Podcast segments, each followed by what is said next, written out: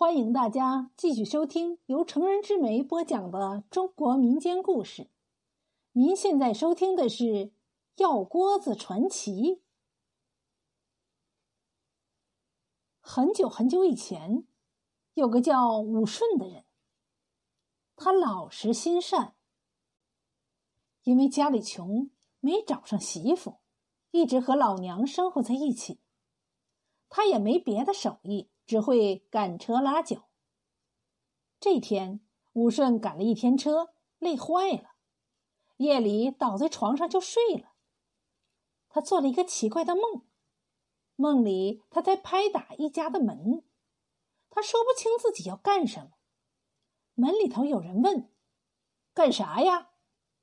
武顺说：“我老娘生病了，要熬药，听说你家有药锅子，想借来使使。”一会儿，那扇门开了，有人把一个药锅子递给了武顺。武顺也没看清那个人的长相，拿了药锅子，对方就把门关上了。武顺拿着药锅子往回走，走着走着就醒了。武顺醒来之后，觉得这个梦好奇怪呀。老娘好好的，自己去借药锅子干嘛呀？谁成想啊！武顺做了那个梦才三天，他老娘突然就病了，在床上一躺就是好多天。武顺找了好几个大夫，都治不好老娘的病。后来武顺又找了一个老大夫，老大夫说他娘身上有十几种病，要慢慢调理，然后给他开了一个药方。武顺拿了药方才想起来。家里还没药锅子来熬药呢，老娘这药得吃上好一阵子，到哪儿去借药锅子呀？武顺就买了个药锅子。这时候他不由得又想起那个梦来，暗自嘀咕：难道这个梦是预兆？打这以后啊，武顺的老娘病就没个完，原先走路风风火火的人，一下子成了病包。武顺也不能出去拉脚了，成天在家照顾老娘，为老娘熬药。俗话说“久病成良医”，武顺成天抓药，时间长了，他也琢磨出一点窍门能开点简单的方子了。武顺每天熬了药，都会把药渣子倒到门口，这是村里的习俗。采药渣子就是采去疾病的意思。这天一早，武顺一起床就去倒昨天的药渣子。不料一开门，却见门口躺了一个人，龇牙咧嘴的，一脸痛苦的样子。武顺看那人很是眼生，像个外乡人，忙放下药锅子，上前问：“这位大哥，你怎么了？”那个人说：“还不是你害的我。”你看，说着，他抬起脚来，武顺这才看到，那个人的脚面上插着一根钉子，还流着血。那个人说：“今天他路过武顺家门口，看到有药渣子，就上前踩了踩，没想到踩着了一根钉子。”武顺很奇怪，药渣子里怎么会有钉子呢？出来看热闹的邻居也都觉得外乡人是在故意讹诈，要把他轰走。武顺却说：“他也是好心，为采我家的药渣子才受了伤，理应由我来照管他。”武顺帮外乡人把钉子拔出来，包扎好，搀扶到家里，腾出一间屋来给他住。每天给老娘熬药的时候，他也给那个外乡人熬点治外伤的药。几天以后，外乡人的伤势好转，能下地走了。不料没过几天，外乡人又病了，咳嗽的厉害。武顺就给他熬了点止咳的药。外乡人吃了几副药后，咳嗽止住了，却又嚷嚷着肚子疼。武顺只好又替他熬了治肚子疼的药。肚子疼治好没几天，外乡人又说心口疼。就这样，他没几天就患一种病，武顺都给他看好了。最后，外乡人的腿也好了，别的病也治好了，可他就不说走。武顺也不轰他，还是一日三餐的伺候着。这天晚上，外乡人对武顺说：“以前我听说你是个好人，还不相信，现在才知道你的确是个难得的好人。”武顺笑笑说：“出来闯荡的都不容易，你一定有难言之隐，我还能管得起你饭。”外乡人又说：“你知道我是谁吗？”武顺摇摇头。外乡人说：“我就是个病死鬼。”病死鬼对武顺说：“他是闻着病味儿来的。武顺家的病味儿最浓，他娘身上至少有十八个地方有病。病死鬼听说武顺是个大好人，便想试探试探武顺。”结果，武顺不但对他精心照料，还治好了他生前的那些病。武顺听说眼前的是个病死鬼，不由得有些害怕。病死鬼说：“你不用慌，我不会害你。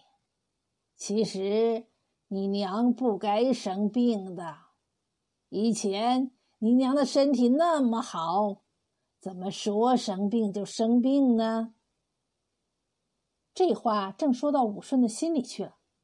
病死鬼又说：“你以前是不是做过一个梦，去借人家的药锅子？”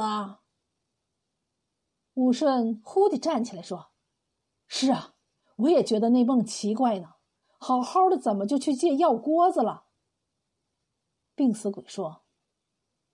那是你着了人家的道了。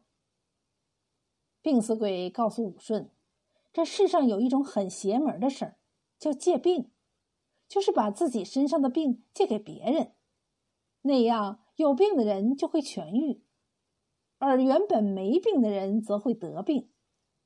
武顺在梦里把人家的药锅子借了来，也就把那人身上的病都移到他娘身上了。武顺着急了，问病死鬼：“这可怎么办呢？”病死鬼说：“这事说好办也好办。既然你能在梦里借人家的药锅子，你再在梦里把药锅子借出去，不就行了吗？”接着，病死鬼帮武顺施了法术，嘱咐他今晚就把药锅子借出去。到了晚上，武顺睡着了，突然听到有人拍门，武顺心里就突突直跳，问：“谁呀？”外面的人说：“是我，我家里有生病的要熬药，听说你家有药锅子，想借借。”武顺刚想说借，但忽然想到，这药锅子一借出去，人家就要久病不起了。这么一想，他就不忍心了，对外面的人说：“哎呀，真不巧，我家里还有病人呢，不能借。”外面的人嘴里哼了一声，就走了。第二天，武顺刚起床，病死鬼就来了，一进门就说：“你傻呀！我叫你把叫锅子借出去，你怎么不借呀？”武顺说：“这不是害人吗？我已经被人害了，不能再害别人。我伺候老娘这些天，知道生病的苦，怎么能让别人再受这个苦呢？我宁愿给老娘熬一辈子药，也不愿意把病转到别人身上。”病死鬼叹了口气，指着院子里拉脚的驴子说：“这样吧。”把药锅子借给这个牲口，你总忍心了吧？武顺一想，用这头驴子换回老娘的健康，也算值了，就点了点头。病死鬼在驴子的头上摸了摸，就走了。到了夜里，武顺又做了一个梦，梦里又有人来借药锅子，这回他顺顺当当的借出去了。第二天，武顺还没起床呢，他老娘就先起来了，忙活着烧水做饭。武顺惊讶道：“娘，你还病着，不能受累呀。”老娘却说：“我哪里有病？你看我像个得病的样子吗？”武顺这才想起昨夜梦里借药锅子的事，看来老娘的病真的都送走了。他到牲口棚一看，见拉脚的驴子趴在地上，闭着眼睛，身上没了气力。自打武顺把药锅子借出去后，老娘的病一下子就好了，而拉脚的驴子没几天就死了。老娘的病好了，武顺就寻思着干点营生。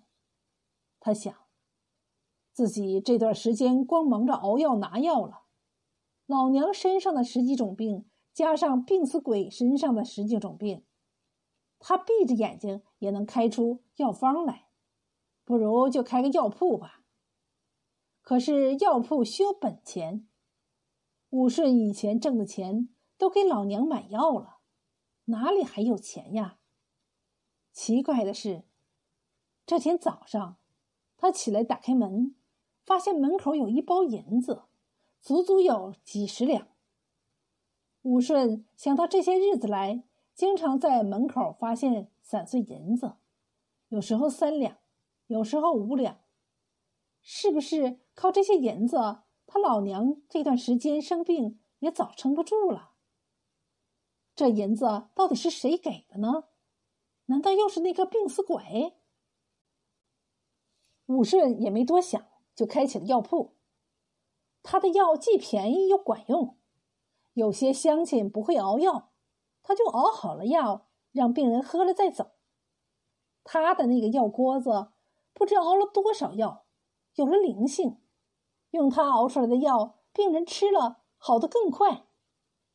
武顺的生意越来越好，一个人都忙不过来了。这天，有个女人来到武顺的药铺，默默的帮着他熬药，招呼生意。武顺觉得奇怪，就问女人是谁。女人不好意思的说：“我就是当初梦里借给你药锅子的人呀。”女人说：“她叫卓文，本是个富家小姐，却天生羸弱，经常生病，请了很多大夫都不管用。